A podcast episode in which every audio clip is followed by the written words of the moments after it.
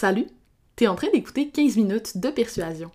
Ici Alexandra Martel, puis aujourd'hui, on poursuit notre exploration de la caverne mystérieuse à travers, bien sûr, des extraits du journal de Ted.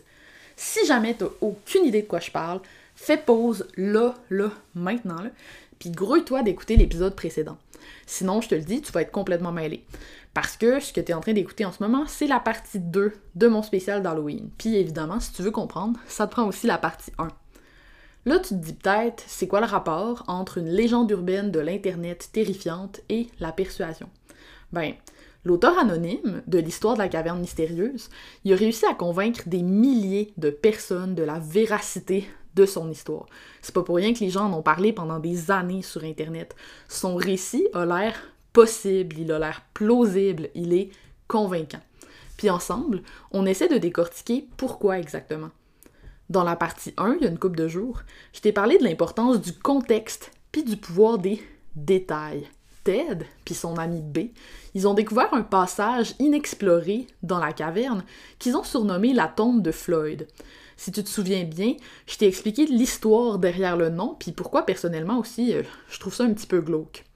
Pour être les tout premiers à explorer ce passage-là des pionniers, Ted et B, ils ont passé de longues heures à élargir l'entrée du passage morceau par morceau. Jusqu'ici, par contre, il n'y a rien de trop bizarre qui s'était produit, à part des bruits étranges puis parfois inexpliqués. Aujourd'hui, on commence notre épisode lors d'un énième voyage dans la caverne, toujours pour tenter d'élargir la foutue entrée du tunnel. Cette fois, par exemple, les deux spéléologues amateurs y ont amené avec eux un nouveau compagnon. Je te lis un extrait du journal de Ted. Cette fois-ci, on a amené le chien de B, Whip. C'est une femelle Jack Russell Terrier. Je n'étais pas du tout inquiet à l'idée d'emmener le chien dans la grotte. On l'a déjà amené par le passé. Elle fait ses besoins avant qu'on entre, puis elle attend qu'on ressorte. En plus, elle se comporte bien à l'intérieur de la caverne. Il faut simplement la faire descendre avec un harnais sur mesure jusqu'à ce qu'elle atteigne le bas de la chute principale. Après, elle fait le reste tout seul. Elle adore explorer, mais elle ne sort jamais de notre vue. Elle n'a pas de lumière rattachée à elle. Alors, elle n'a pas le choix. Elle doit nous attendre. Raison supplémentaire d'amener Whip, on avait prévu la mettre dans le trou et voir jusqu'où elle irait dans le passage. Ce qu'on comprend de cet extrait-là, c'est que c'est loin d'être la première fois qu'ils amènent Whip avec eux dans la grotte. Le chien, il est à l'aise dans ce genre de contexte-là. Il avait même l'intention de le mettre carrément dans la, dans la tombe de Floyd pour voir jusqu'où il allait avancer. Bon, je te lis un autre extrait pour que tu vois comment ça s'est passé dans les faits. La chienne a commencé à explorer dès que nous l'avons détachée du harnais. Elle était au paradis des chiens. Elle reniflait partout autour et courait d'une personne à l'autre pendant qu'on retournait vers le chantier. Quelques minutes avant d'arriver à la tombe de Floyd, elle a commencé à se fatiguer. Whip marchait toujours à côté de B ou à côté de moi. Ça nous semblait assez étrange.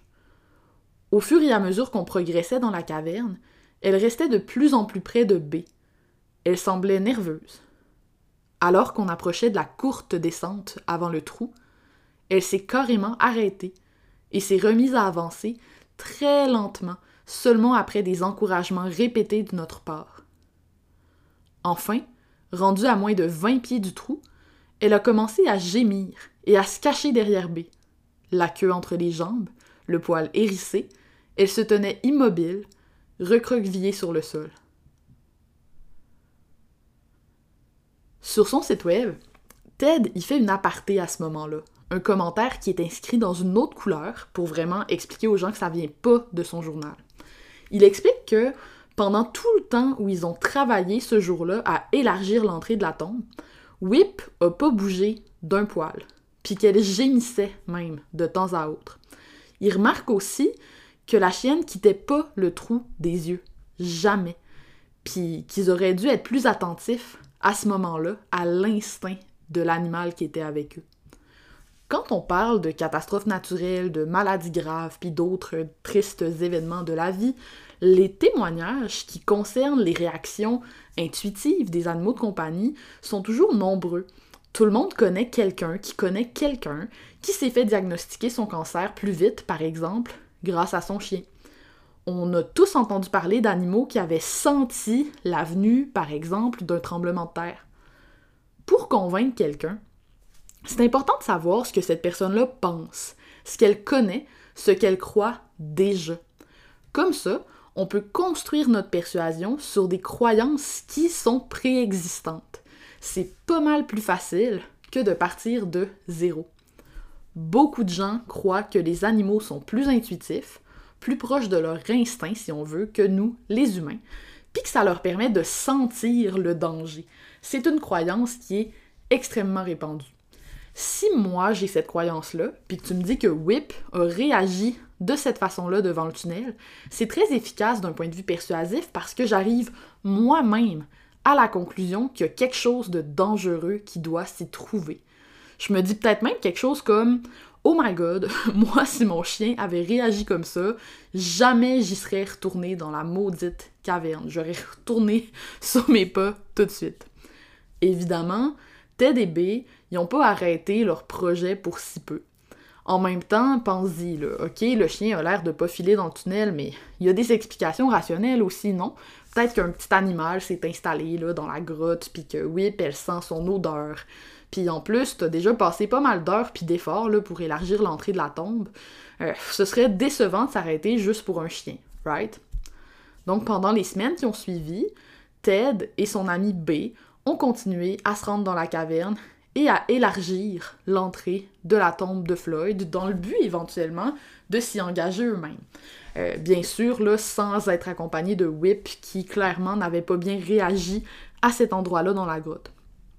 Un soir, ils ont entendu plus que les grondements sourds auxquels ils étaient rendus un peu habitués, puis les espèces de, hurlements là, lointains, comme le vent qui souffle un petit peu fort. Ils ont entendu carrément un cri. Je te lis un extrait.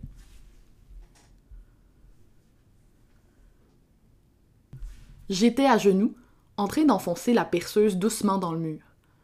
J'avais mes bouchons dans les oreilles, mes lunettes de protection devant les yeux, et j'étais perdu dans mes pensées. Soudainement, par-dessus le gémissement de la roche sous la perceuse, j'ai entendu un son étrange. Je pouvais l'entendre par-dessus le bruit de la perceuse, même avec des bouchons dans mes oreilles. J'ai d'abord cru que c'était juste le bruit de mon outil qui faisait son travail. La perceuse chantait et gémissait souvent pendant qu'on la forçait dans le mur de la caverne. Mais ce bruit-là était différent. Ça m'a pris quelques secondes avant de comprendre qu'il venait de l'intérieur du trou et non de la perceuse. J'ai tout stoppé et j'ai extirpé les bouchons de mes oreilles juste à temps pour entendre le pire cri que j'ai jamais entendu s'essouffler et résonner dans la noirceur de la caverne. Je fixais le trou, les yeux écarquillés. Après ça, est-ce que les deux gars ont eu peur? You bet! Mais ils ont mis ça sur le dos d'un animal. Euh, ils sont sortis de la caverne, évidemment, en toute vitesse, puis juste avant, ils ont empilé des pierres dans le tunnel pour pas que l'animal, et je mets animal entre guillemets, qui avait poussé le cri, puisse les atteindre. Mais les deux sentaient que leur excuse de l'animal n'était pas une très bonne excuse. Les deux étaient effrayés, les deux étaient angoissés par ce qui venait de se passer. On pourrait penser qu'une frayeur, une bonne frayeur de ce genre-là, les aurait découragés encore là de leur projet. Je veux dire, là, on commence à avoir une accumulation d'événements. On a le chien, les bruits étranges, le cri, ça commence à être un peu stressant leur affaire. Mais comme le dit Ted dans son journal, c'est incroyable ce qu'un bon repas et un peu de sommeil peuvent faire. Ils sont donc retournés à la caverne dès le lendemain. Et cette fois, pour la première fois, Ted a réussi à ramper dans la tombe de Floyd. Je te lis un extrait.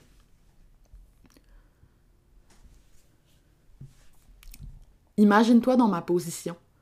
Tu es couché sur ton ventre et ton bras gauche est étiré au-dessus de ta tête, qui est penché sur le côté. Ton bras droit, lui, est allongé le long de ton corps, avec seulement quelques centimètres pour bouger. Tes bras et tes mains sont endoloris et saignent à force de ramper et pousser sur les roches brisées par la perceuse. ton corps en entier repose sur des pierres. Éventuellement, ton cou se lasse de soutenir ta tête. Alors, tu déposes ta joue sur les roches pour te reposer un peu. Quand tu recommences à bouger, tu dois pousser avec tes orteils pour faire avancer ton corps en glissant tant bien que mal sur les pierres.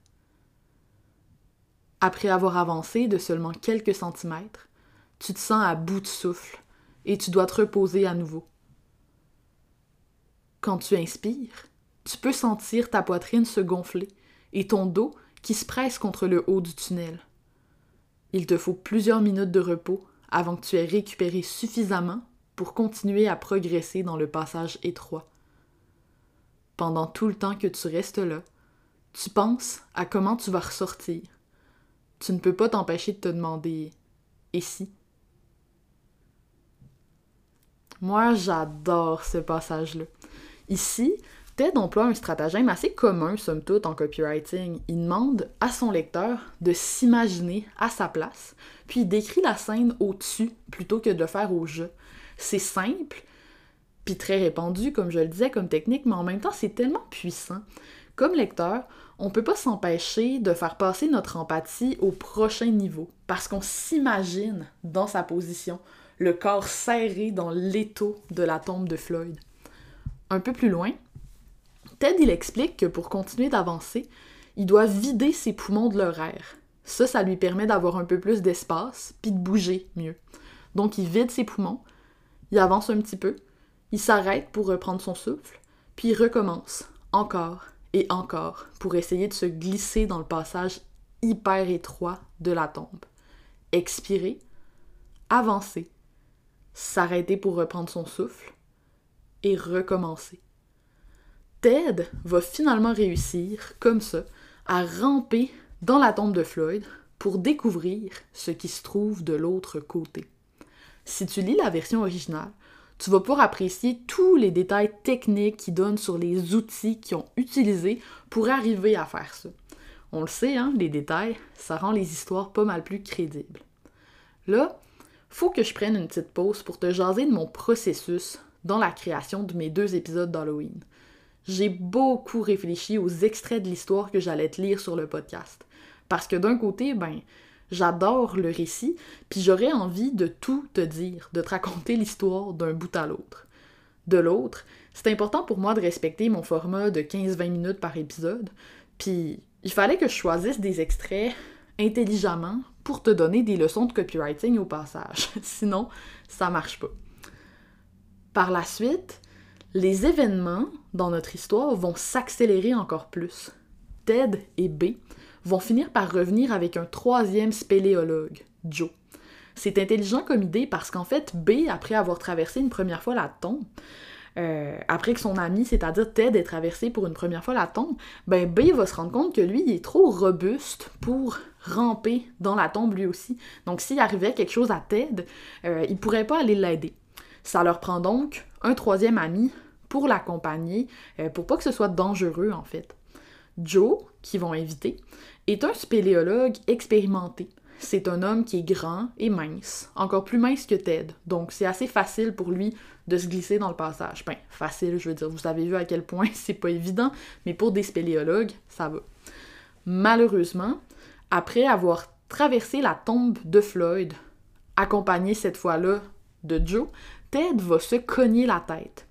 Donc, il va être évidemment étourdi, puis il y a une plaie, tout ça, donc il est ensanglanté, il est étourdi. Il choisit de rebrousser chemin.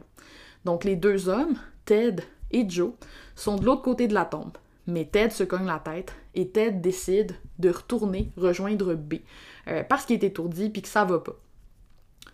Sauf que Joe, lui, ben, il est excité, lui aussi, d'être dans un passage qui jusqu'ici a été inexploré. Il va donc convaincre Ted et B, de le laisser continuer un peu. Il leur dit Écoute, je vais être revenu dans 20 minutes, c'est promis, je dépasserai pas 20 minutes. Joe, donc, va poursuivre son exploration de ce qui se trouve derrière le passage, pendant que Ted et B, ben, ils l'attendent patiemment de l'autre côté. Je te lis, encore une fois, un extrait du journal de Ted.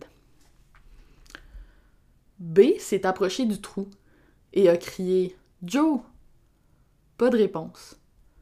Ce n'était pas surprenant.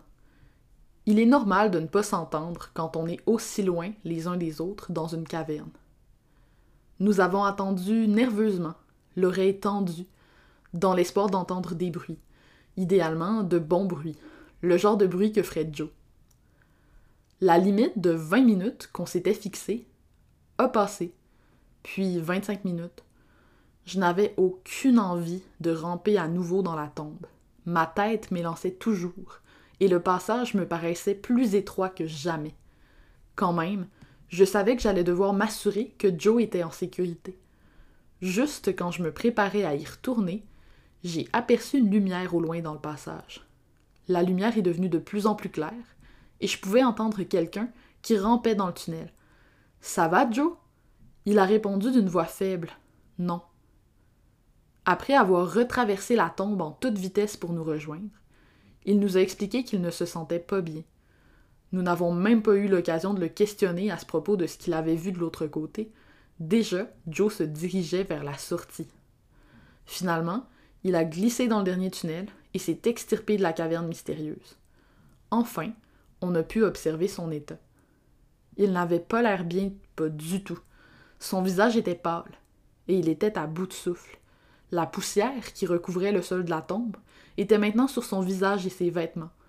Ses bras et son visage étaient d'ailleurs couverts de coupures et d'échymoses, probablement parce qu'il avait traversé la tombe de Floyd trop rapidement en revenant. Ses yeux étaient écarquillés. Au final, Joe va jamais révéler à Ted et B ce qui s'est passé de l'autre côté pendant qu'il était tout seul. Pendant tout le trajet du retour en voiture, il va répondre aux questions des deux hommes par monosyllabe. Puis Ted et B, ils sentent qu'il y a quelque chose qui cloche, que Joe leur cache quelque chose, mais rien n'y fait, il veut rien dire de plus.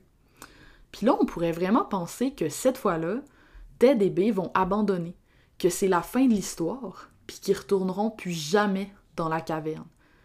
Puis c'est ici que je dois te donner ma dernière leçon de persuasion plus on s'investit dans quelque chose, plus on y met du cœur puis de l'énergie, plus c'est difficile de reculer, de revenir en arrière. Si tu veux convaincre quelqu'un de poser une grosse action, une action qui demande beaucoup de réflexion, beaucoup d'énergie, commence par le convaincre de poser plusieurs petites actions qui vont dans la même direction. À ce point-ci de l'histoire, ça fait des semaines et des semaines que Ted et B travaillent dur pour être les premiers à explorer cette nouvelle partie-là de la caverne mystérieuse. Ils ont passé des dizaines d'heures à élargir le trou, puis à négocier le passage dans la tombe de Floyd. Oui, ils vont retourner dans la caverne. Ils pourraient pas faire autrement. La question c'est, cette fois-là, est-ce qu'ils vont en ressortir? C'était 15 minutes de persuasion. Si t'as aimé l'épisode, puis que tu veux m'encourager à continuer, la meilleure façon d'y arriver, c'est de me laisser une review sur Apple Podcast. Merci de m'avoir suivi dans mes deux épisodes un petit peu différents de ce que je fais d'habitude. Si ça t'a intrigué, si t'as envie de savoir comment se termine, ou plutôt comment ne se termine pas, l'histoire de Ted, tu peux faire une recherche pour Ted the Caver. Tu vas trouver l'original. Joyeux Halloween, là!